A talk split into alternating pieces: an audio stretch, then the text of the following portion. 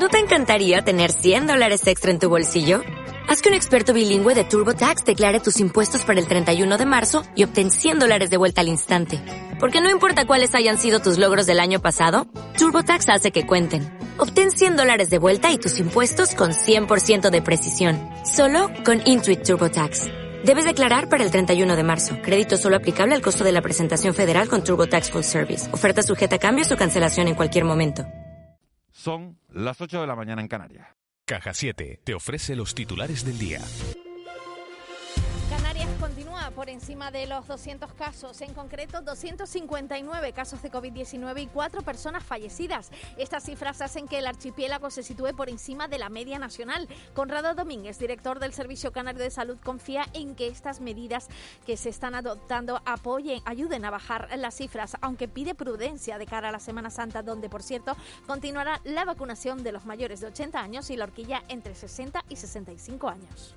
Creo que es la primera vez que estamos por encima de la, de la media nacional. Eso la verdad que es un dato preocupante, de ahí que se tomaran esas medidas restrictivas también para, para Semana Santa y bueno, esperamos que también la semana que, que viene empecemos una, con una tendencia hacia abajo. Yo creo que estamos en los momentos más altos de esta mini ola que hemos tenido, por decirlo de alguna de alguna manera y esperemos que, como ya digo, que las medidas que se han tomado de restricción en Semana Santa y la responsabilidad individual haga que volvamos a, a las cifras en las que siempre estamos, que es muy por debajo de la media. Hoy en De la Noche al Día hemos analizado la recientemente aprobada ley de eutanasia. El obispo de la diócesis de Canarias, José Masuelos, ha manifestado en este programa que la ley de eutanasia va a incidir en los más pobres, que serán los que la pidan, y los que tienen dinero serán los que reciban cuidados paliativos. Masuelos considera que lo primero que hay que hacer es permitir el acceso a cuidados paliativos donde no hay. ¿Cómo es posible, en nombre de la libertad, eh, predicar y decir que se aprueba una ley de eutanasia cuando no tenemos los cuidados paliativos para todo el mundo. Luego, la libertad deja mucho que desear porque lo primero que tenemos que hacer es cuidados paliativos, acceso a cuidados paliativos para todos, cosa que no hay. Lógicamente, un enfermo terminal con sufrimiento que no tenga acceso a cuidados paliativos va a pedir eutanasia, pues claro. De falacia obscena ha calificado Javier Velasco, presidente de Derecho a Morir Dignamente, estas palabras del obispo. Cree que son complementarios y no antagónicos. Además, ha manifestado que van a estar vigilantes para comprobar el cumplimiento de la ley en las comunidades independientemente del color político de sus gobernantes. Nos parece una falacia obscena, y perdonar el término.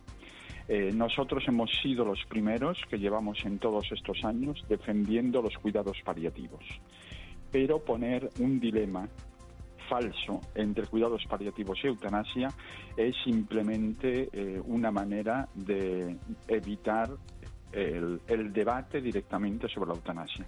Creemos que son complementarios.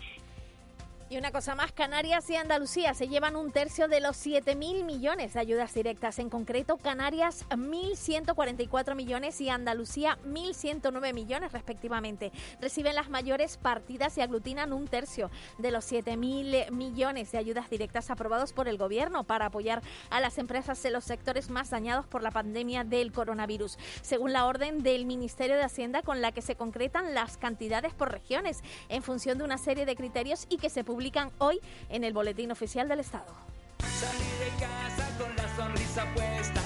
¿Quieres vivir la vida en plan fácil? Descubre un mundo de ventajas entrando en cajasiete.com barra en plan fácil y da el salto a Caja 7.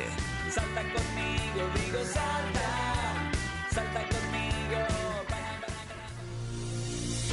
nos centramos ahora en los titulares de los periódicos. La Candelaria asume las operaciones canceladas en el UC, algo que acaba de explicar también Conrado Domínguez en nuestra antena. La imagen es para Pedri, que debuta con España con empate. En el periódico Canarias 7, el juzgado declara el concurso necesario en Santana Cazorla y cesa a sus administradores. La imagen es para Pedri, que hace historia al debutar como España como el futbolista canario más joven en llegar a la selección. En el diario de avisos, Canarias endurece la Semana Santa con un cierre perimetral y la imagen es de un aeropuerto completamente vacío. En la provincia, el juzgado declara la insolvencia de Santana Cazorla y una pala, el- la, la parábola de David contra Goliat, una, pa- una pala mínima intenta eh, mover el megabuque Evergreen que cierra en este momento el canal de Suez. En los periódicos nacionales, el periódico El País, el cierre del canal de Suez amenaza al comercio global y la imagen es para Angela Merkel que vive sus horas más bajas. En el periódico El Mundo, el gobierno boicoteará la política de Ayuso con la hostelería en, ple- en precampaña. La imagen es para Tony Cantó que declara, no me he movido de mi sitio, ha cambiado Ciudadanos y en el ABC dos millones de autónomos y pymes sin ayudas por decreto. Y la imagen es para Andrea y su padre, el diputado del PP, José Matarí. Cela ha sido insensible. Los centros de educación especial son necesarios. De la noche al día, Canarias Radio. El hotel estaba vacío, sus pasillos solitarios, nadie en su interior. Pero volvieron. Vengo a cobrar. La situación del turismo en Canarias da miedo. Muchas empresas están cerradas, pero les siguen cobrando tributos por servicios que no reciben. Infórmate en salvemoselturismocanario.com. La Fundación Caja Canarias abre una ventana fotográfica al universo desde su espacio cultural de Santa Cruz de Tenerife con Cosmo Islas. Hasta el 27 de marzo no te pierdas las imágenes más impactantes de los cielos nocturnos de Canarias. Más información en www.cajacanarias.com. ¿Tienes conflictos en tu familia? ¿Te estás planteando separarte de tu pareja? ¿No sabes cómo afrontar estas situaciones? Tenemos la solución. La mejor manera de arreglar las cosas. Centro de Mediación de las Islas Canarias, en Santa Cruz, La Orotava y Los Cristianos. Cita previa 922-615-099. Servicio gratuito. Centro de la Familia y Gobierno de Canarias. Coger el coche tráfico aparca, ¡buf! ¡Qué pereza! Yo lo que más valoro cuando me pongo bricolajera es que mi ferretería Coarco está siempre cerca de casa y además encuentro todo lo que busco para mis proyectos. Tus ferreterías Coarco, siempre cerca de ti y de tus ideas. Busca en coarco.es tu ferretería. Coarco, Ferreterías de Canarias. La Fundación Caja Canarias abre una ventana fotográfica al universo desde su espacio cultural de Santa Cruz de Tenerife con Cosmo Islas. Hasta el 27 de marzo no te pierdas las imágenes más impactantes de los cielos nocturnos de Canarias. Más información en www.cajacanarias.com. En Cristalam tenemos la solución definitiva para el exceso de calor en edificaciones. Nuestras láminas de control solar 3M para cristal con una reducción térmica de más de un 80% y libres de mantenimiento son eficiencia energética en estado puro, sin obras, sin cambiar los vidrios, en exclusiva en Canarias, solo en Cristalam. Visítanos en cristalam.com. De la noche al día, Canarias Radio. El desayuno.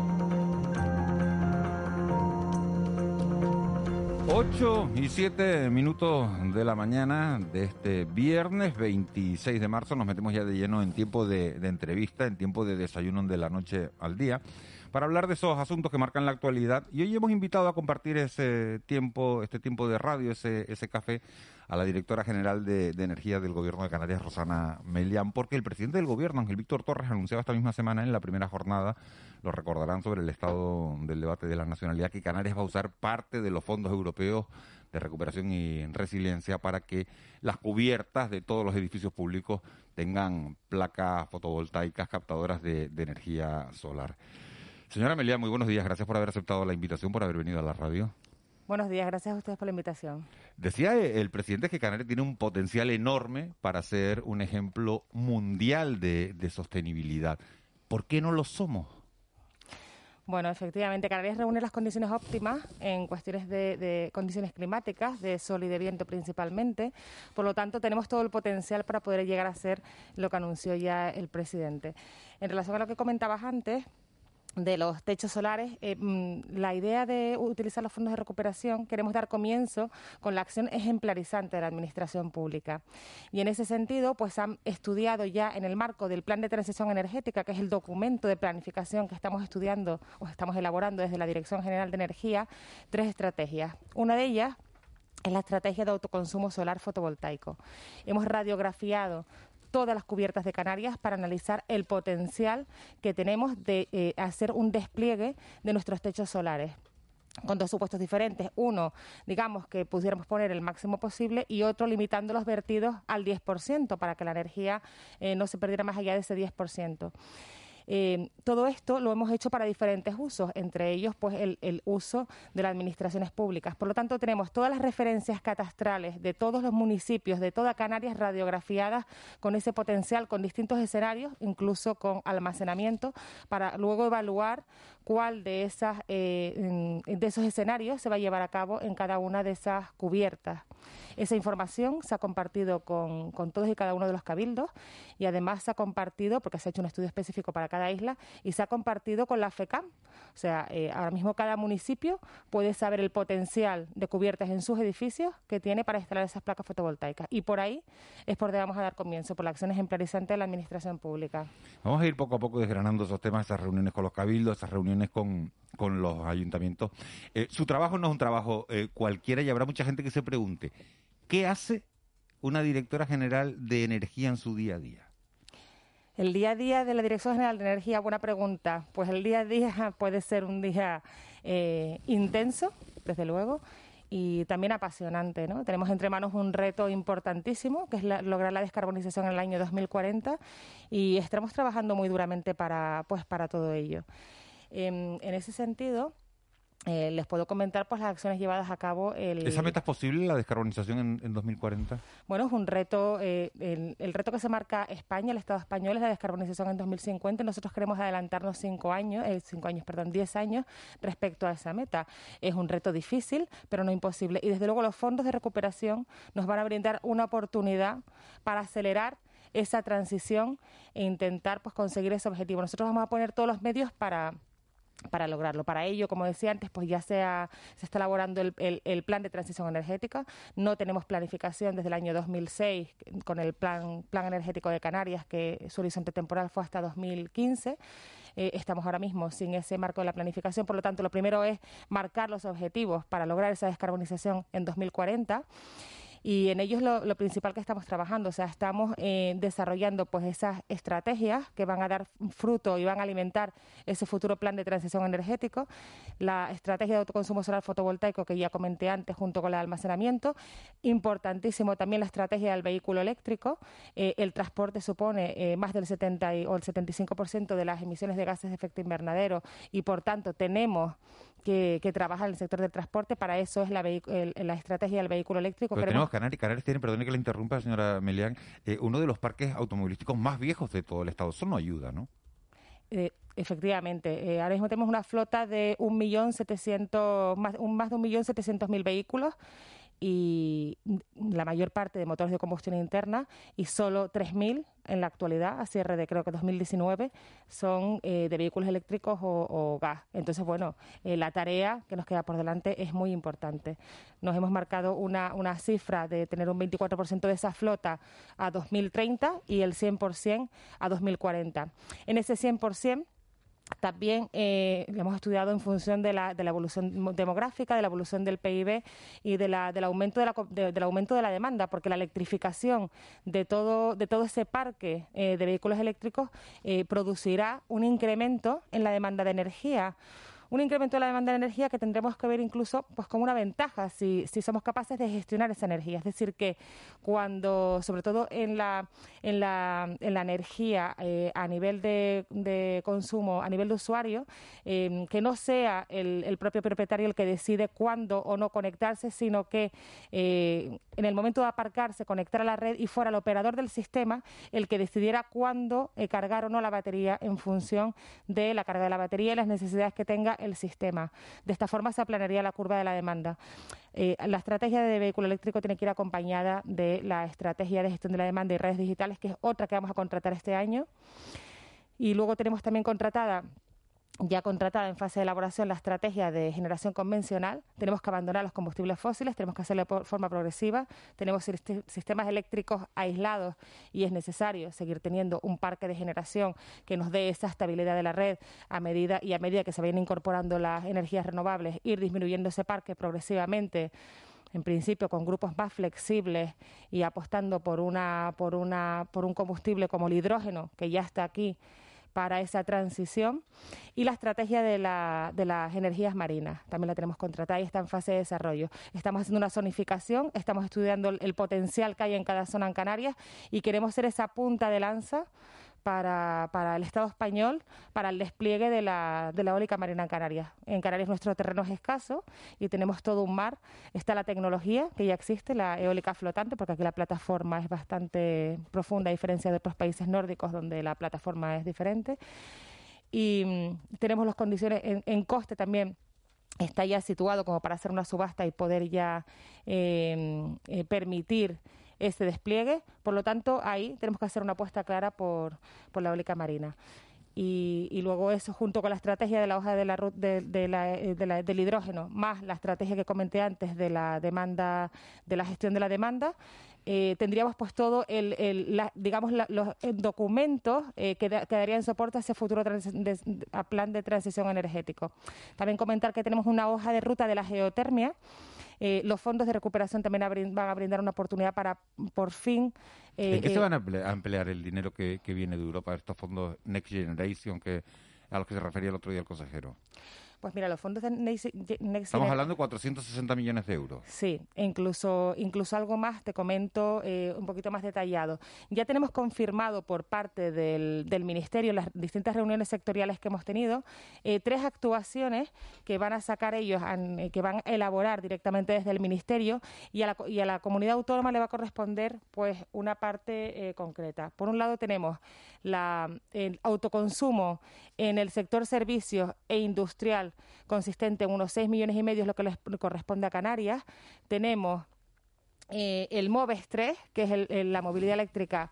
Eh, otro de movilidad eléctrica como el que tenemos lanzado actualmente, ya consistente en 18,6 millones más 18,6 millones más y tenemos eh, eficiencia energética y energías renovables para municipios de menos de 5.000 habitantes.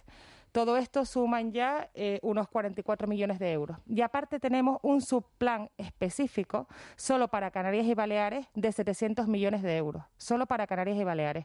Y a Canarias le corresponden dos tercios de ese plan, es decir, 467 millones de euros.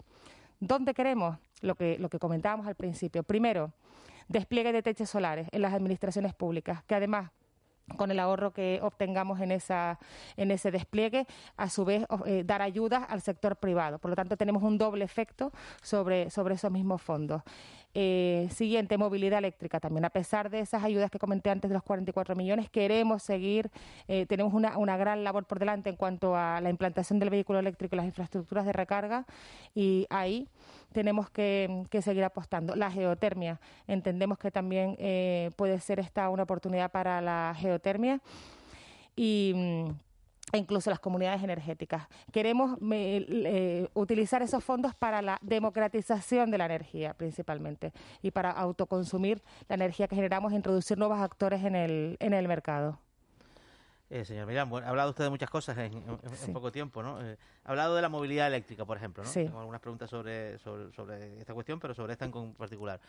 Eh, podemos poner muchas electrolineras y muchos enchufes, por decirlo de una manera, para, para, para los coches eléctricos, pero esa energía que abastece coches, esos coches eléctricos hoy por hoy viene de las centrales de, de Endesa, bueno, que queman que queman gasoil, ¿no? Con lo cual no estamos ante un engaño, ¿no? Hay que avanzar en, en, en generación renovable para poder decir que estamos en una electrificación saludable. Porque desde el momento, pues, bueno, pues un coche que es eléctrico, pero que es movido por, en el fondo, por energía derivada de combustibles fósiles, pues estamos yendo al mismo origen.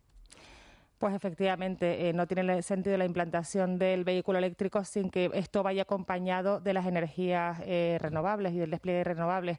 Nosotros tenemos políticas de fomento de energías renovables y en ese sentido, pues hemos desarrollado este año y tenemos ya eh, distintas líneas de actuación.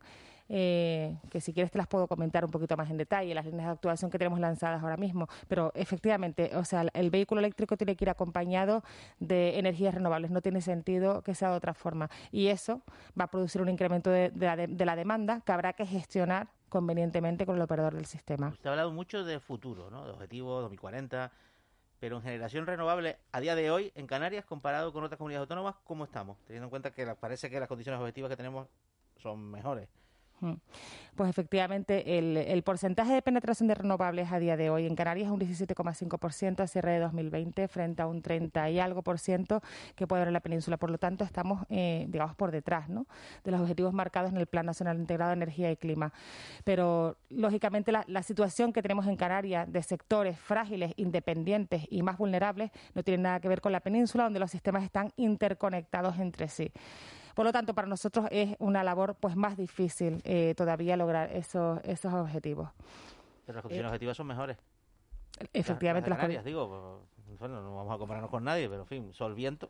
No, no, las condiciones aquí son óptimas y por ello tenemos que hacer ese despliegue que estamos hablando. De hecho, este año hemos sacado eh, de forma conjunta con el IDAE una convocatoria importantísima, eh, Solcan se llama, que eh, viene a poner en el, en el mercado más de 150 megavatios de 20 millones de euros, que esto hace una, una movilización de unos 125 millones de euros y ya estamos con los datos preliminares y esto va a ser pues lo que se va a montar de aquí a 2022, tenemos previsto y eh, hemos también sacado, diseñado con ellos una convocatoria, porque esto al final se ha hecho de forma conjunta, eh, Eolcan 2, que viene a movilizar pues también esos 160 megavatios más, que son 54 millones de euros, y la movilización de la inversión que supone son 137 millones de euros. O sea, 262 millones de euros se van a movilizar con la intención de meter más de 300, más de 300 megavatios en el sistema, por lo de aquí a 2022, porque es la fecha límite que tienen estas instalaciones fotovoltaicas y eólicas para construirse. Eh, buenos días, señora Melián. En Gran. Canaria hay un proye- proyecto est- estrella respecto a esto de lo que estamos hablando, que es el proyecto de la central hidroeléctrica de Chira Soria. A este proyecto estrella le tiene una plataforma ciudadana que se opone rotundamente ¿no? a, su, a su desarrollo por varias alegan varios argumentos uno de ellos es que eh, utiliza eh, la, la tecnología que va a utilizar está ya obsoleta pues yo quisiera eh, la opinión de- del gobierno ¿no? a este respecto a este respecto a esta crítica Bueno, eh, para desde el punto de vista energético, pura y exclusivamente, eh, consideramos eh, Chira Soria, así como cualquier otro almacenamiento, como una estructura esencial para avanzar en la descarbonización hacia el 2040.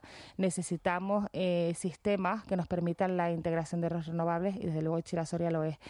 No solo lo es, sino que además ahora la estrategia de almacenamiento energético ya eh, los resultados avalan que tiene que haber allí o, que debería haber allí un hidrobombeo y, e incluso en Tenerife tendría que haber, que haber, que haber otro. Así como en otras islas igual la solución pasa más por, por ejemplo en el caso de Fuerteventura Lanzarote, por, por un almacenamiento con, con hidrógeno.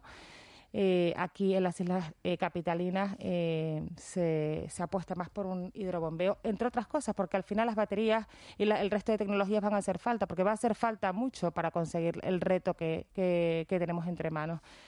Entonces, eh, para nosotros, desde luego, es una infraestructura eh, pues esencial y que tendría que estar eh, realizada pues lo antes posible para poder avanzar, para poder avanzar. Eso va a suponer además un coste para el sistema y va a situar a Canarias en la vanguardia. Yo lo de la tecnología obsoleta, pues no sé exactamente, no encuentro argumentos en contra.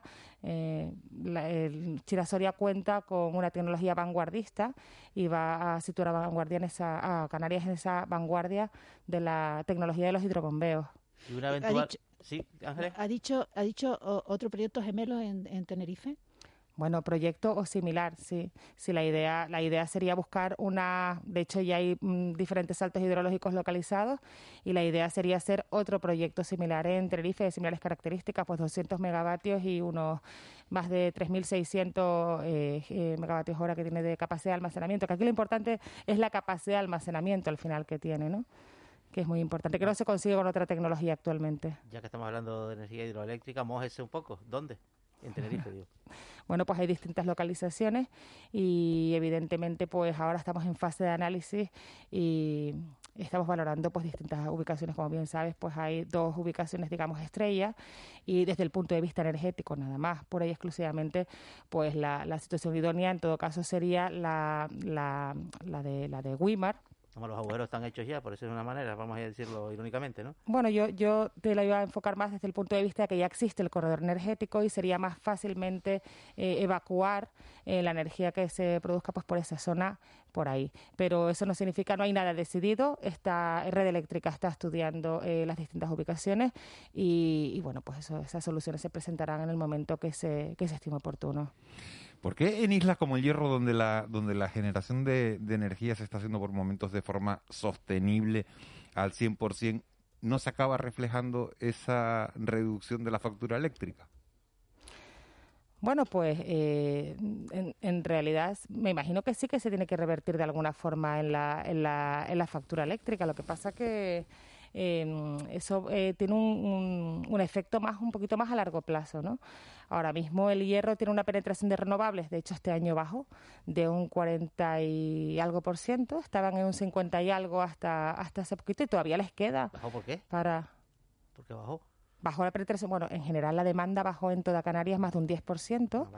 Eh, casualmente la isla del Hierro es la única isla en la que subió, pero el porcentaje de renovables pues bajó, porque al final las renovables no son mm, recursos gestionables y, y, bueno, pues dependerá del, del, del sol y del viento para, para ello. ¿Qué tipo, ¿Qué tipo de ayudas hay ahora mismo para los ciudadanos que quieran, eh, que a los que nos llega esa conciencia verde, queramos poner placas en casa, queramos tener un vehículo eléctrico? ¿Qué ayudas y dónde eh, podemos conocer esas ayudas? ¿Qué podemos hacer? Pues mira, actualmente hay cinco líneas lanzadas por parte de la Dirección General de Energía. Te cuento, en prim- primeramente nuestro programa operativo de Canarias. Se han sacado eh, 8 millones de euros en tres líneas principales o en tres, en tres sectores principales, administraciones públicas, empresas y residencial. Y son eh, ayudas para la eficiencia energética, es decir, reducir el consumo, bien sea cambiando luminarias o cualquier otro tipo de acción, y energías renovables. Principalmente se han ido pues por la fotovoltaica. Estas ayudas, eh, ya están las convocatorias, se sacaron convocatorias en convocatoria anticipada en el mes de diciembre para que eh, se acabe de cerrar el plazo en febrero recientemente y estamos con el análisis preliminar y te puedo decir que ya eh, hay... Había eh, más de 500 solicitudes, había leído, y 1.200.000 euros. esta es otra. Esta, estas son 8 millones de euros en total en nuestras tres líneas y se han recibido más de 800 solicitudes. Y el importe total de la subvención solicitada supera los 20 millones de euros. Nosotros vamos a dar en principio 8. Por lo tanto, aquí hay una demanda muy importante, muy, muy importante. Y luego tenemos la, la que tú acabas de comentar, que es la de autoconsumo solar en el sector residencial. Esta es nuestra convocatoria estrella. Y digo convocatoria estrella porque aunque la dotación sea menor, que es 1.200.000 euros, es una convocatoria para la vivienda habitual, para llegar a donde la línea residencial de, los, de las subvenciones anteriores no llega. Es decir, la otra, la del, FEDER, la del Programa Operativo de Canarias, la línea residencial, es para inversiones superiores a 12.000 euros y esta abarcaría el, intervalo inferior. Es decir, tiene ese carácter más social para que cada uno tenga la oportunidad de poner las placas solares en su casa. En esta hay tres actuaciones que eh, en, en la de autoconsumo solar fotovoltaico. Instalaciones solar térmicas, es decir, para agua caliente sanitaria, también era una reclamación del sector, pues de la fontanería, el que volviéramos a apostar por esta tecnología, a pe- a pesar de que a a pesar de que no ha evolucionado tanto como la fotovoltaica, hay gente, hombre, tiene un coste menor, y quisimos introducir una partida pues para dar la oportunidad a poder eh, permitir que se siguieran implantando este tipo de ¿Cuánto de- se tarda en amortizar una, una inversión de ese tipo en, en la disminución del recibo de la luz? Es decir, yo estoy viviendo en casa, una familia, una pareja con dos hijos y decido eh, poner placas fotovoltaicas para ahorrar en la, en la factura de la luz. ¿Cuánto me gasto y cuánto tardo en amortizar eso en lo que se produce la reducción de la, de la factura? Pues dependerá de primero de los condicionantes de la instalación, porque hacer a, a veces estas afirmaciones así sin más, dependerá luego si tienes subvención o no, dependerá si has meti- metido baterías o no has metido baterías, pero bueno, en líneas generales eh, unos 5 o 6 años y con una subvención pues puede ser pues el tiempo de amortización pues muchísimo menor, Cinco o seis años en recuperar la... más o menos. Más o menos con una subvención, pues los plazos se, se acortan lógicamente. Más o menos en nivel en, en una vivienda donde además eh, pues muchas veces durante el día no estás consumiendo la energía que produces. Esa producción instantánea, si no estás en la vivienda, no la consumes. ¿Y la inversión en las placas cuánto es? Ah, Es decir, ¿cuánto, ¿cuánto me costaría hacer eso? Después lo recupero en seis años, pero ¿cuánto me costaría hacerla? Pues no lo sé, más o menos podríamos calcular unos 3 kilovatios, unos 5.000 euros, por decirte, 5.000, por decirte una cifra, Pues pero por yo no- tener- es por no tener una idea, Sí, directora. bueno, más o menos. Eh, creo que ya se ha referido un, un poco a esto que le voy a preguntar, pero me gustaría insistirle en, en la posibilidad de que Canarias, ya que tenemos eh, tanta materia prima, ¿no? Porque tenemos, lo que usted lo ha dicho, ¿no? Tenemos sol, tenemos viento, tenemos mar, tenemos eh, calor en, en- en las entrañas de, de- de las islas. Eh, puede también ser exportadora, exportadora de no de energía, pero sí de ideas, sí de, sí de novedades técnicas, sí de, Sí. eh, de, de este tipo de cosas, ¿no? Por supuesto, por supuesto que sí, eh, como plataforma de conocimiento. De hecho, tenemos a, tenemos a Plocan en la, eh, eh, para la eólica marina, que de hecho el único aero- aerogenerador que hay montado en toda España está montado allí. O sea, somos un referente a nivel del Estado español para, para el montaje de eólicas marinas. Tenemos también el Instituto Tecnológico de Canarias, el Instituto eh, Tecnológico de Energías Renovables de Tenerife. Yo creo que tenemos varias instituciones que están desarrollando proyectos de I+D en hidrógeno, en, en eólica marina, en distintos eh, biocombustibles, en, experimentando en, en- en granjas agrícolas o en, o en instalaciones forestales para eh, la generación de biogás. O sea, por supuesto que Canarias puede ser un referente y, y para algunas cosas ya lo es. ¿Y en qué, en qué lo es? Lo es, pues lo que acabo de decir, por ejemplo, en la eólica marina, ¿no? En el sentido de la plataforma eh, oceánica. En, en la isla de Tenerife hay voces destacadas, ¿no? Que siguen defendiendo un poco la, la- la implantación del gas eh, para su utilización para generar energía con los ciclos combinados, sustituyendo el gasoil. ¿Usted qué opina sobre esto? ¿Cómo, perdón? ¿Usted qué opina sobre esto? Sí, bueno, pues yo creo que está, este tema ya se ha aclarado por parte de, nuestro consejero, ¿no? Nosotros la, la, la, eh, a ver, las grandes infraestructuras que se, que se planteaban eh, anteriormente para los sistemas gasistas, para el gas ciudad, yo creo que ya no tienen cabida en, en la isla, en, en ninguna isla, en el sentido de que ya el- la apuesta aquí es clara y es, eh, la apuesta es por las renovables. En el sentido de la generación de, de electricidad, para nosotros la, la apuesta aquí tiene que ser por el hidrógeno verde. Y, y si de apoyo, de inicio, va a tener que necesitar una energía eh, o un gas de transición como puede ser el gas natural licuado, pues será, será ese el papel del, del gas, ¿no? Un papel de apoyo a ese, a ese protagonista que va a ser el hidrógeno verde. O sea que para el hidrógeno verde de entrada se necesita un despliegue de renovables muy alto, porque el hidrógeno verde hay que producirlo, ¿no? Mediante la hidrólisis del agua. ¿Tenemos la tecnología? La tecnología existe, Existe, para, para, para meter ya el hidrógeno al 100%. Nos hace falta las renovables, porque no tiene sentido fabricar ese hidrógeno de otra forma que no sea mediante el aporte de energías renovables.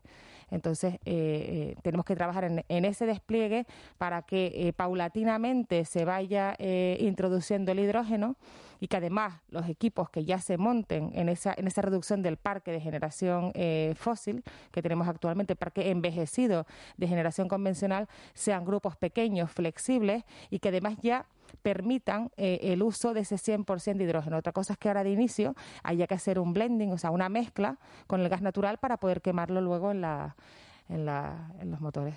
O sea, que el gas en las estaciones Endesa, no. No, la, de Granadilla, por ejemplo. No, no, acabo de decir que eh, es que ahora mismo no vamos a tener otra alternativa que quemar eh, y que mezclar el gas natural con el hidrógeno. Ahora mismo no vamos a tener otra alternativa que esa, pero el protagonista tiene que ser el hidrógeno. El gas irá acompañando hasta que el día de mañana el 100% sea el hidrógeno y el gas será, eh, di- irá disminuyendo su proporción, así como el, el- el hidrógeno irá aumentándolo ¿no? hasta llegar a ese 100%. De entrada tendrá que ir acompañado de ese gas. ¿Hay una fecha para poder abandonar los combustibles fósiles? Yo creo que eh, abandonarlo, abandonarlo, pues eh, probablemente no se va a poder abandonar al 100%. Bueno, vamos a ver, para la descarbonización, en teoría, la neutralidad climática tendrá que ser lo mínimo, lo mínimo necesario. Eh, en teoría, en el 2040 tendríamos que tener ya ese parque sustituido por esa tecnología de hidrógeno verde. Esa es la idea. Eh, hay una cuestión sobre la que usted ha incidido, que es la democratización del mercado eléctrico, es decir, que las comunidades puedan generar su propia electricidad a través del sistema fotovoltaico y demás. Esto, dicho así, se- proyecta mucho, ¿no? Pero parece un poco de ciencia ficción. Se lo digo un poco, todos estamos acostumbrados a que el suministro eléctrico nos lo da una compañía a la que se le paga, ¿no? No que nosotros generamos energía que consumimos y además encima la integramos en el sistema. Bueno, las, las comunidades energéticas es una figura nueva que se ha creado y que todavía falta un poquito de legislación al respecto, que tendrá que hacer el Ministerio en, en breve, pero se ha avanzado ya bastante y es una figura que ya está ahí. Y que, y que aunque ahora nos parezca ciencia ficción, como tantas cosas que nos han parecido ciencia ficción antes, pues están ahí y tendremos que empezar a utilizarlo. Y de hecho ya tenemos eh, interés en proyectos que se han presentado, en Canarias además. Nosotros tenemos un repositorio ahora mismo de proyectos, hemos creado una plataforma para los fondos de recuperación, se han presentado eh, pues muchísimos proyectos, de hecho se han presentado más de mil proyectos eh, por más de 5.700 millones de euros entre administraciones públicas y privadas. Tenemos un repositorio muy importante que nos va a dar una gran idea de en qué eh, de, luego en qué vamos a destinar esos fondos. Y, aparte de las cosas que ya dije antes, el, tener esos resultados, esos proyectos detrás, avalan o avalarán el poder diseñar luego esas convocatorias, esas ayudas, bien sean directas o a través de procesos de concurrencia competitiva. Bueno, pues tenemos un largo camino por delante en esa transición energética. Señora Melián, eh, ha dejado unos cuantos titulares. Eh, la última pregunta de las entrevistas la suele hacer un hombre que se acaba de incorporar, Raúl García. Buenos días.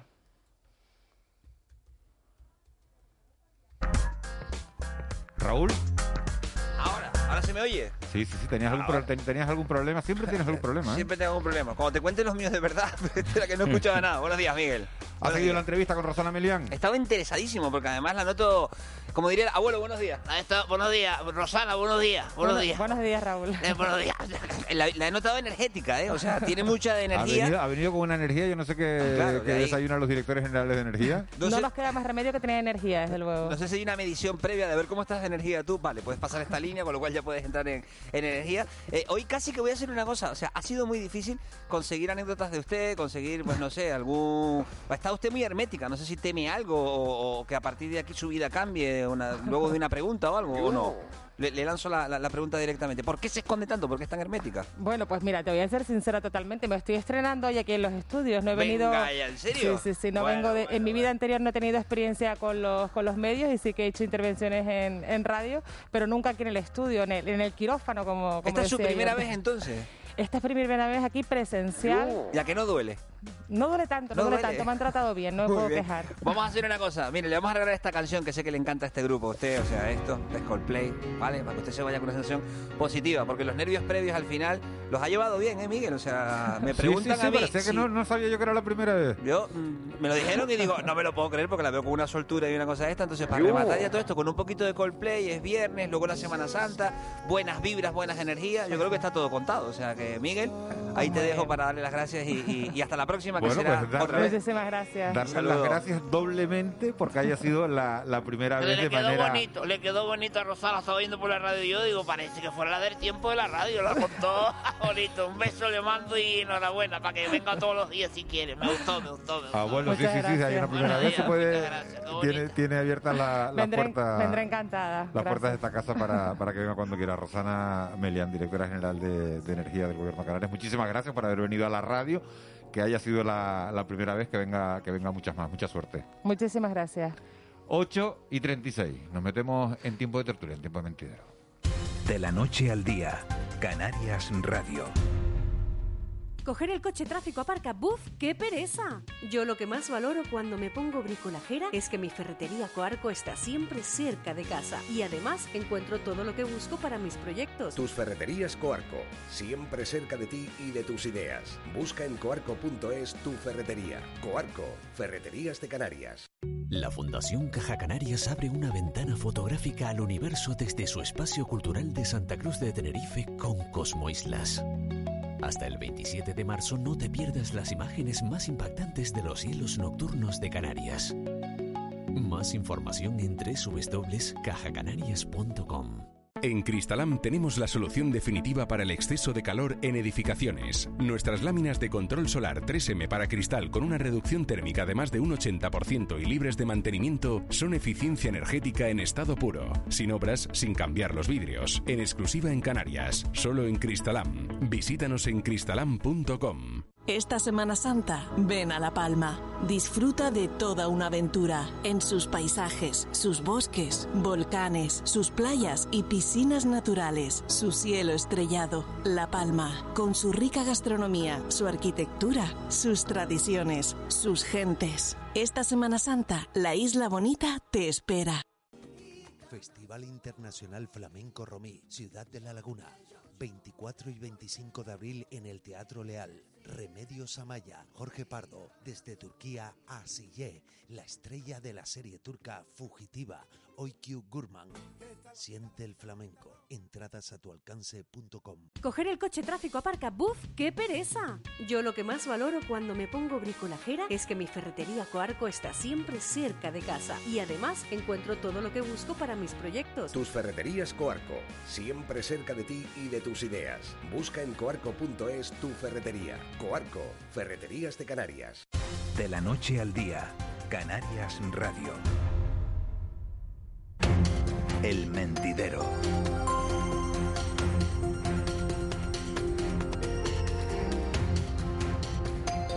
8 y 38, seguimos en tiempo de tertulia ahora, en tiempo de mentidero. Están con nosotros Juan Betancourt y Ángeles Arencibia desde primera hora de la mañana y se incorporan Dani Suárez. Dani, buenos días. Buenos días a todos, ¿qué tal? ¿Dónde estás? Me gusta localizar, tenerte localizado. En Fuerteventura ya y además con un piecito en vacaciones para envidia de los que no tengan vacaciones en Semana Santa. ¿Coges vacaciones en Semana Santa?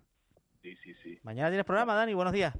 Buenos días, sí. Mañana el último de antes de Semana Santa. Pero ya a partir de mañana vacaciones una semanita. Llévate un buen libro. Eugenia, eh, ahora, ahora vamos a preguntar algunas recomendaciones. ¿Un buen libro para Semana Santa, Juanma, ya que lo has dicho? Eh, A ver, así, así. Eh, un espía impecable, el que me estoy leyendo. Venga, un espía impecable. Eugenia Pais, buenos días. Buenos días, La Caverna de Saramago, muy propia para estos tiempos. Mi madre, siempre. Me encanta Eugenia porque no hay que darle ni el pie, sino ella coge y dice, ya está el libro, La Tenemos Caverna, poco tiempo. la caverna de, de Saramago. Una cosa, ¿a Ayuso le han impuesto a Tony Cantó o, o, o no se lo han impuesto? ¿Qué va a hacer? No, bueno, la fundación del PP, ¿no? Es el Partido Popular el que ha el que ha dicho que, que- el, que el que ha llegado a un acuerdo con Tony Cantó. El No, PP. Y no después- Isabel Díaz Ayuso. Pero, ¿se lo comentaron a ella antes o no se lo comentaron? Porque una cosa es que tu jefe te imponga a alguien en tu equipo, que eso nos ha pasado a todos, y que te dice, mira, tienes que trabajar con esta persona. Hay unas declaraciones de Isabel Díaz Ayuso, Pero claro, perdón, ¿se lo han la comentado a ella? Ángeles, ¿tú crees que se lo dijeron antes? ¿O le dijeron cuando ya estaba negociado? Cuando Tony Cantó ya había negociado con Pablo Casado. Hay unas declaraciones de ella, que es lo que te iba a comentar, que, que en las que ella le preguntan por la calle, ¿no? Le hacen un canutazo y ella dice, bueno, hay otras personas eh, que han seguido conmigo todo este todo este tiempo a las que yo no quiero dejar, porque claro, si tú pones a Tony Cantó de número dos, alguien deja de ser número dos y la lista baja, ¿no? Eh, Yo creo que hay un, hay un pulso ahí, ¿no? A las puertas o se está o se está llevando a cabo, ¿no? este asunto hay que matizar una cosa. La ley electoral de Madrid, que hay que leérsela porque, porque es, es muy restrictiva respecto a la posibilidad de ser cargo público, que es lo que obliga a Pablo Iglesias a dimitir no solo como vicepresidente del gobierno, sino a dimitir como diputado en el Congreso para poder, digamos, estar limpio de polvo y paja y poder ser candidato a la Comunidad de Madrid. También dice que hay que estar empadronado en Madrid para ser candidato desde dos meses antes de que se convoquen las elecciones y Tony Cantó se, se empadronó en Madrid hace cuatro días. Con lo cual, hay una duda muy seria de que pueda ser candidato finalmente. Es razonable, ¿no? Lo del empadronamiento. Bueno, O sea, que le va a venir bien a Ayuso eso. Pero más allá, pero más allá de eso, Sí, claro, yo- porque si bueno, no puede legalmente, adiós. Mm, volviendo a la, pre- a la pregunta original de, de Miguel Ángel, yo creo que, vamos, conociendo a Ayuso, y mejor que nosotros la conoce Pablo, Pablo Casado, yo no tengo la más mínima duda de que alguna advertencia le habían hecho o algún sentido de, de lo que ellos deseaban. Más allá de eso, claro, eh, evidentemente, mm, yo no creo que se vaya a permitir que si la norma pone que tienes que tener una residencia de al menos dos meses de antigüedad en la comunidad autónoma por la que te presentas, vayas a poder presentarte.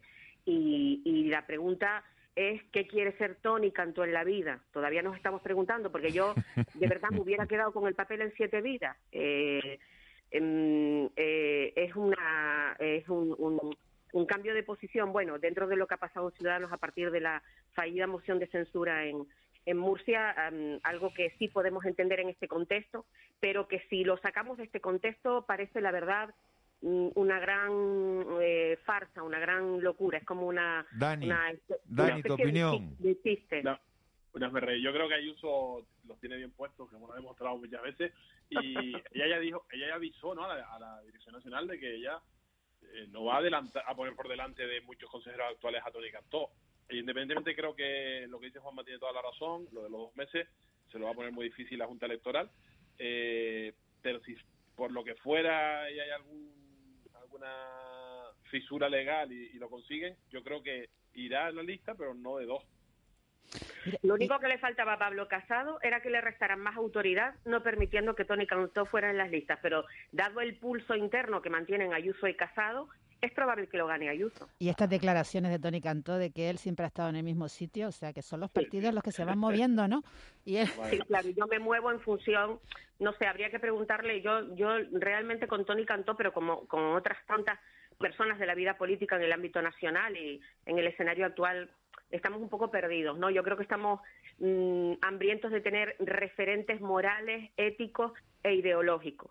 Eso, eso en el mundo de la interpretación se llama el método Stanislavski, que es moverte muy, que es moverte muy poco, sí, sí, eh, porque así cada movimiento queda realzado, ¿no? Está Sí, sí, en una vamos. escuela de interpretación y tal, que Tony cantó, de- son los partidos los que se mueven, él siempre está en el mismo sitio. Él ha dicho que, no, él ha dicho que él no se ha movido. Según ayer, otra, otra tesis decía que, que, que Tony Cantó lleva más partidos ya que Hazard en el Madrid, ¿no? No, y decía, no, y decía- y decían que era el nuevo, el nuevo Simeone porque era partido a partido, ¿no? Sí, sí, sí. Pero los memes, vamos, han hecho sangre, Entonces, pero han hecho un montón de memes. Hay ¿Qué, una, daño una- ha hecho los me- ¿Qué daño han hecho los memes? Eh, no, no, pero mira, si no fuera por los memes, nos, nos tiramos todos por un puente, ¿eh? Lo- lo- lo- lo- Hay que ponerle sentido los humor. memes La nueva sabiduría del ay- pueblo. Ayudan a, a llevar la vida con mucho, con mucho mejor humor. Yo no sé si va a haber memes o no, pero una de las imágenes más impactantes de las últimas horas es la que estamos viendo en el canal de Suez, un pasillo marítimo de 193 kilómetros que evita dar a todo el tráfico marino que viene de que viene de Asia, evita dar la vuelta al continente africano y, y se acorta una semana, 10 días de, de- de navegación aproximadamente. Como saben, hay un mercante encallado, atravesado en ese en ese canal de Suez. Lo hizo, vamos, perfecto, ¿no? Está encallado perfectamente. Eso, eso cómo se hace? Como- Eso no se hace ni adrede. Como hijo de marino, esto es un sacrilegio porque embarrancar eh, eres- es el drama de un capitán. Es el drama de un capitán. y eso lo Pero, sabe- pero bloquear a pero, 150 pero es que lo barcos, hizo. Sí, sí, sí. Bueno, le salió perfecto. Y Pero- bloqueó el canal de Suez, que es una de las vías de comunicación, pues, pues, pues estratégicas Bueno, del pero la, la mundial. cuestión, la cuestión es que se genera ahí, Juanma, un... eh, Un cuello de una botella. Una ah, crisis en el tema del transporte, porque vamos a ver, ahí hay eh, decenas de barcos con mercancía, con destino... 150 con de momento. El tráfico diario, el tráfico diario eh, marítimo a través del canal de Suez tiene un valor de 9.600 millones de dólares. Según Diario. estoy diario, diario, al día, ¿no? Esto es una catástrofe para, para el comercio mundial, ¿no? Y una catástrofe que nos afecta, que nos podría afectar de Hombre, manera para todo, porque directa. ¿quién, quién va a pagar ese sobrecoste, Ángeles? Eh, pues, los además, usuarios, pues, los que, claro, compre- los claro. que compremos, ¿no? Si tú te vas a comprar una una calculadora de, de Amazon, eh, lo vas a pagar. Bueno, y, ¿no? de entrada, y de- una- y de una- entra- y de entrada el incremento del precio del crudo. Y una Sí. referencia a, a nuestra posición, ¿no? Nuestra posición geográfica, que ayer lo comentaba el presidente de, de la Autoridad Portuaria de Las Palmas, Luis Ibarra, en, en- en esta cadena, ¿no? En, Canarias Radio.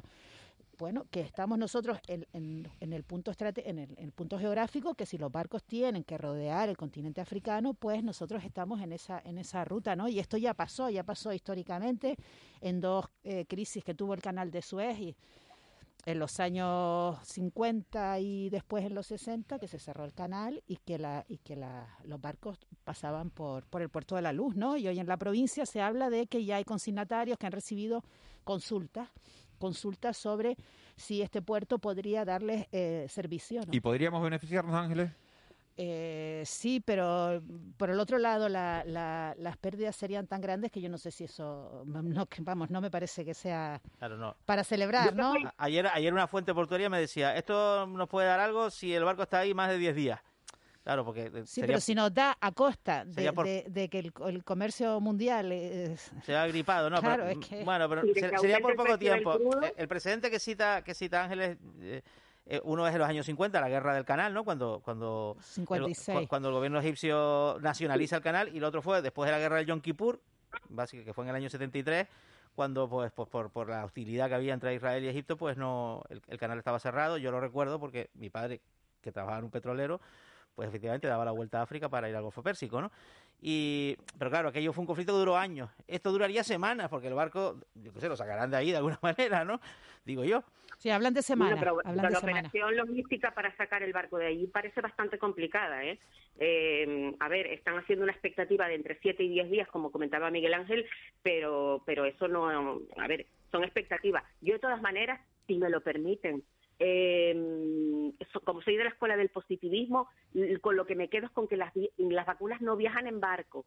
Entonces, mm, no sé, yo siempre quiero sacar algo positivo de cualquier cosa. He pensado, las vacunas no vienen por ahí. Perfecto. Bueno, pues ya nos esto- podemos quedar algo tranquilo, aunque suba el precio del crudo. Además nos viene a demostrar la dependencia que tenemos del exterior. Hay que, eh, en este cambio que queremos de modelo y demás, hay que empezar a pensar en, en abastecer. Hombre, evidentemente hay cosas que no vamos a poder eh, autoabastecernos, pero todo lo que podamos tener eh, producido aquí o cerquita, mira, mejor. Menos dependencia Claro. de, de- de lo que pase fuera. que las cadenas, las cadenas de distribución a escala global, básicamente el tránsito Asia-Europa, si se ve estrangulado en algún punto, pues lógicamente sufre muchísimo, ¿no? Y eso, bueno, es la globalización tal y como la hemos asumido y efectivamente, como dice Dani, con la pandemia ha aflorado, pues también su- sus carencias, ¿no? Quizás la agrupación regional pueda ser más eficiente para determinados eh, episodios de crisis, ¿no? ¿Qué posibilidades había de que un barco se quedara encallado de esta manera? En el canal de Suez, ¿no? Es que uno llega a pensar, digo, bueno, ¿qué más puede pasar, no? El barco Pero- estaba y- mirando la al- curiosidad de que... fue por una, por una, por una tormenta de arena. Sí, sí, fue por un, sí, sí, por un- una tormenta de viento, ¿no? Eh, que al final fue lo que impidió al barco maniobrar y, y, bueno, es, es uno de estos también mega mercantes, ¿no? Que precisamente para optimizar esas redes globales, pues son capaces de desplazar una carga gigantesca y ahí, se, 400 metros de eslora. y ahí se vio, ¿no? Hay que organizar un encuentro entre el, El capi- entre el capitán- capitán y, el y capitán el capitán y el capitán del Costa Concordia y, y- y que hablen ahí, ¿no? Y que nos cuenten, ¿no? Mira, que decía que el, el barco tiene 400 metros de eslora y el ancho máximo del canal está en 345 metros, o sea que... O sea, que está justito. está justa la cosa. Menuda, si se tardó tanto en sacar el, el, el ferry de, de, de Agaete. ¿Eh? Y la aseguradora temblando, madre mía, lo que le va a costar esto. Que aseguradora. Hoy hay investidura en Cataluña, es noticia también, pero parece que no, no va a haber acuerdo para que Pere Aragonés sea, sea investido presidente. Bueno, es un fraude, es un fraude que si no había una mayoría, si no había, que no la hay, no se haya No intentado, claro, no se haya dice- llamado dice al no- ganador no de las elecciones para intentar las investiduras que tampoco tenía mayoría, porque el argumento es a Salvador y ya no lo llamo a presentar un discurso de investidura porque no tiene mayoría, pero a Pérez Aragonés, que a día de hoy tampoco tiene mayoría, sí lo llamo. O sea, la mesa de- y la presidencia del Parlamento de Cataluña ha perpetrado un fraude. pues sí, yo estoy totalmente de acuerdo, porque, a ver, en- en- en- lo que pasa es que nos hemos acostumbrado a que las cosas que ocurren en Cataluña están en otra dimensión, o sea, estamos normalizando lo anormal, porque como dice Juanma, eh, ¿en qué comunidad autónoma, eh, incluso en el ámbito nacional, en el Congreso, esto lo hemos visto? O sea, se ha visto que eh, eh, mm, se somete a la votación para la investidura, aunque la vaya a perder y aunque no tenga mayoría, quien ha ganado, el candidato que ha ganado las elecciones, aunque no pueda conformar el gobierno. Pero qui- quienes se somete, quien se somete a, a la, a la votación en el Parlamento es el candidato ganador y no ocurre en Cataluña. No sé, eh, es una cosa muy extraña en términos, desde un punto de vista democrático, no parece que el sistema no está funcionando. Bueno, hay un segundo debate eh, el martes, parece. El martes. Sí, bueno, y, y, y de, por otra parte esto también forma parte del, del, del juego político, ¿no? Porque ¿Habrá, habrá acuerdo el martes? ¿Tú crees, Claro, Eugenia? parece que sí, que Sí, ¿no? la Yo creo, yo creo que yo creo que sí porque ellos van a tensar la cuerda no ahí hay un eh, mm, aunque aunque eh, efectivamente el gobierno va a ser independentista yo creo que eh, Junts Cat está intentando eh, jugar la última baraja no Eh, con el comunicado que emitieron ayer diciendo que se iban a abstener en la votación de hoy eh, sin permitir que, que RC lidere el gobierno, ¿no? Pero de todas maneras, mm, ellos al final entrarán. La dicotomía que ellos tienen es enfrentamiento con el Estado o negociación con el Estado. Y yo creo que, a ver, desde una lógica y desde un pragmatismo muy sencillo, eh, eh, vivir el día de la, de la marmota volviendo a los tribunales eh, con referéndum ilegales eh, no es el sistema. Entonces entiendo que eh, se buscará otra fórmula y terminarán cediendo para entrar en el gobierno, porque al final quieren tener poder. Además, todo es una pose, ¿no? Todo es la guerra Sí. eterna entre Junts y Esquerra republicana, ¿no? Esquerra le ganó a Junts, ahora los de Junts se las va a hacer pasar canutas porque le dicen a Pere Aragonés a ver si tú piensas que, que te lo vamos a poner fácil, lo cual adivina lo que puede ser el futuro gobierno catalán, es decir, un gobierno donde la CUP es el vigilante, donde intenta determinar una fuerza que se define como antisistema, la política de seguridad ciudadana, es decir, eh, la policía lo que puede y lo que no puede hacer parece que lo quieren decidir los de la CUP. De hecho, el acuerdo entre Esquerra Republicana y la CUP dice que se va a reformular el modelo de seguridad ciudadana. El modelo de seguridad ciudadana lo van a reformular los que están en la calle tirando adoquines. El otro día Bueno. leí una noticia a la vanguardia que decía que Barcelona va a recuperar los adoquines para, para el pavimento y tal, que es una cosa muy bonita y tal. Digo, bueno, pues ya lo podrán coger Los y, y tirárselos mira, a hay, la policía. hay un pequeño detalle en esto que estamos hablando, ¿no? Todo y es una y es, que, es que este gobierno tiene, este gobierno catalán, este futura gobierno eh, tiene una pandemia entre manos, ¿no? Igual que Es nosotros, claro, Sí, es que- igual que nosotros, pero es ¿no? que están ahí eh, eh, mareando la perdiz con, con, con cuestiones que en este momento no son esenciales. En este momento lo esencial es lo esencial, Bueno, pero eso se- los eso contagios, la economía. sí. Eh, eh, Esto- es tremendo, ¿eh? Me llega una foto, me, me llega como- una foto, Miguel Ángel, de la TF5 con una cola importante ahora mismo que dice el canal de Suez ahora mismo. O sea, que en todos sitios cuecen en todos sitios cuecen agua. Aquí el canal de Suez lo tenemos a veces toda la semana, en particular los viernes, ciertamente. ¿eh? ¿Eh? No, yo La decía gente nos que... escucha, ¿eh?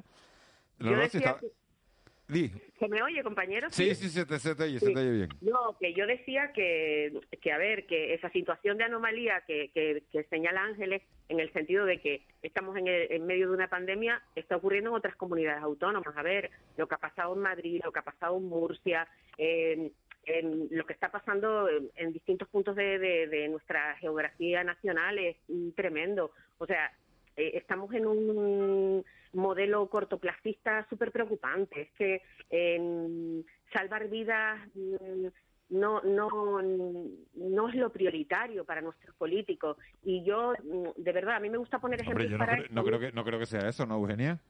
No, pero vamos a ver, pero Miguel Ángel, yo sé que hay frases gruesas que pueden impresionar, pero mira, eh, yo creo que falta que en los medios de comunicación tengamos imágenes de muertos.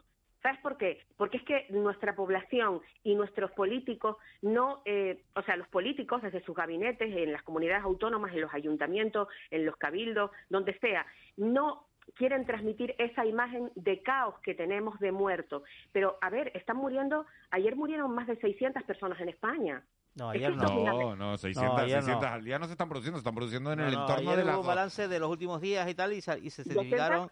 No, pero No, no, estamos estamos, muriendo- estamos en el entorno de las 200, 250, Sí, que es una, tragedia, que es una tragedia. y que es una barbaridad, Eugenia, no, no, y no lo después estoy también está y después también está el, el- el estado emocional de la población. Estamos en una situación estamos agotados Cansancio. estamos despe- desesperan- desesperanzados muchos estamos eh, No, no, lo que arruinados. dice- lo que Eh, también hay que cuidar eso Eugenia yo creo no, No, lo que sí dice Eugenia, vamos a ver, yo creo que es real, es que no se puede, no se puede, no se puede eliminar la política democrática porque haya una pandemia, eso está claro, ¿no?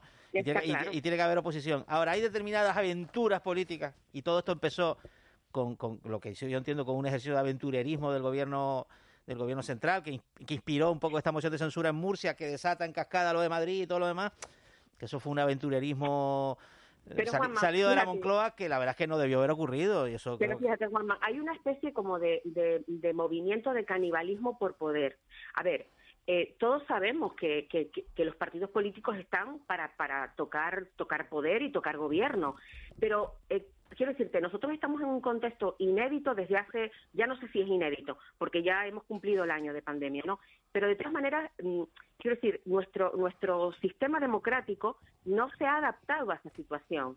Yo, por ejemplo, veía a Merkel el otro día pidiendo disculpas, eh, reconociendo que se había equivocado con las medidas eh, restrictivas en la hostelería.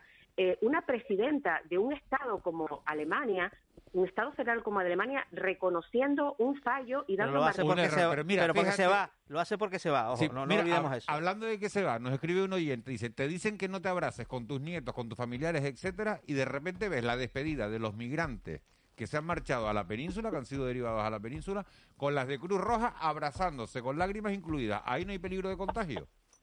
A ver, te puedes abrazar con la mascarilla puesta, hombre, un abrazo, no estás, no estás 15 minutos abrazado. Si tienes la mascarilla puesta, eso me parece que ya es bueno, el tema de los migrantes y, y de sacarle punta a todo lo que hacen No, los hombre, yo no sé si- Y nadie dice, pero nadie dice nada de lo que va a pasar este fin de semana en el Ediodoro, en el, Edio- el Diodoro, ¿no? Que va a haber gente en el palco en el derby, por muchas PCR que se vayan a hacer, y va a haber un almuerzo de confraternización en la finca Hombre, de... en el derby hay toque de ¿no? queda en esta ciudad. Bueno, si estás trabajando como Es dijo que te voy Juanma a decir antes. una cosa. Incluso para, es- incluso para la gestión de la norma hay élites, quiero decir. Sea, Depende de dónde, porque hay mucha gente que se salta la norma. Vamos a ver, Dani, esto que Dani, va a pasar ¿cómo? en el Heliodoro no lo podemos hacer nosotros eh, convocando un acto en un municipio pequeño de 5.000 habitantes. Bueno, los palcos de los ¿No lo estadios, en los palcos de los estadios se, se ha vulnerado durante años una norma, pero que no tiene nada que ver con la pandemia. Que es que en los palcos Bueno, de los estadios se consume alcohol. No así. Es que en los palcos de los estadios se consume alcohol. Y en los, en los recintos deportivos no se puede consumir alcohol. Dani, ¿cómo afrontas? Pero eso no tiene que ver con la pandemia. Dani, ¿cómo no lleguen como... al tema de la politoxicomanía y se consuman más cosas, Juanma. No, no, bueno, eso no. Molina tiene ganas de irse para su casa ya que me ha puesto la musiquita cuando quedó un minuto y medio. Dani, cuenta. No, ¿en serio? ¿Por qué nos vamos a ir tan pronto? sí, sí. Me ha puesto la musiquita, Molina, que se ha oído.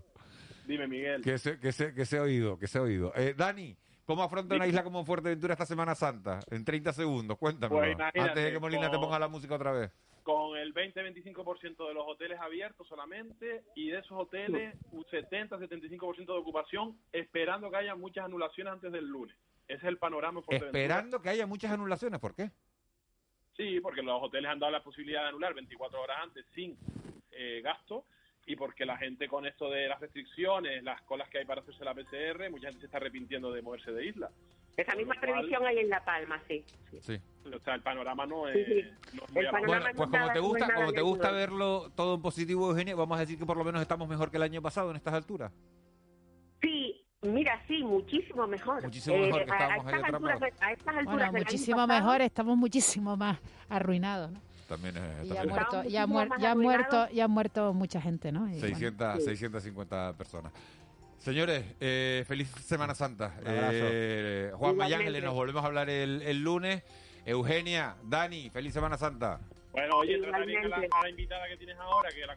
Ah, sí, sí, sí, lo tratamos ahora bien.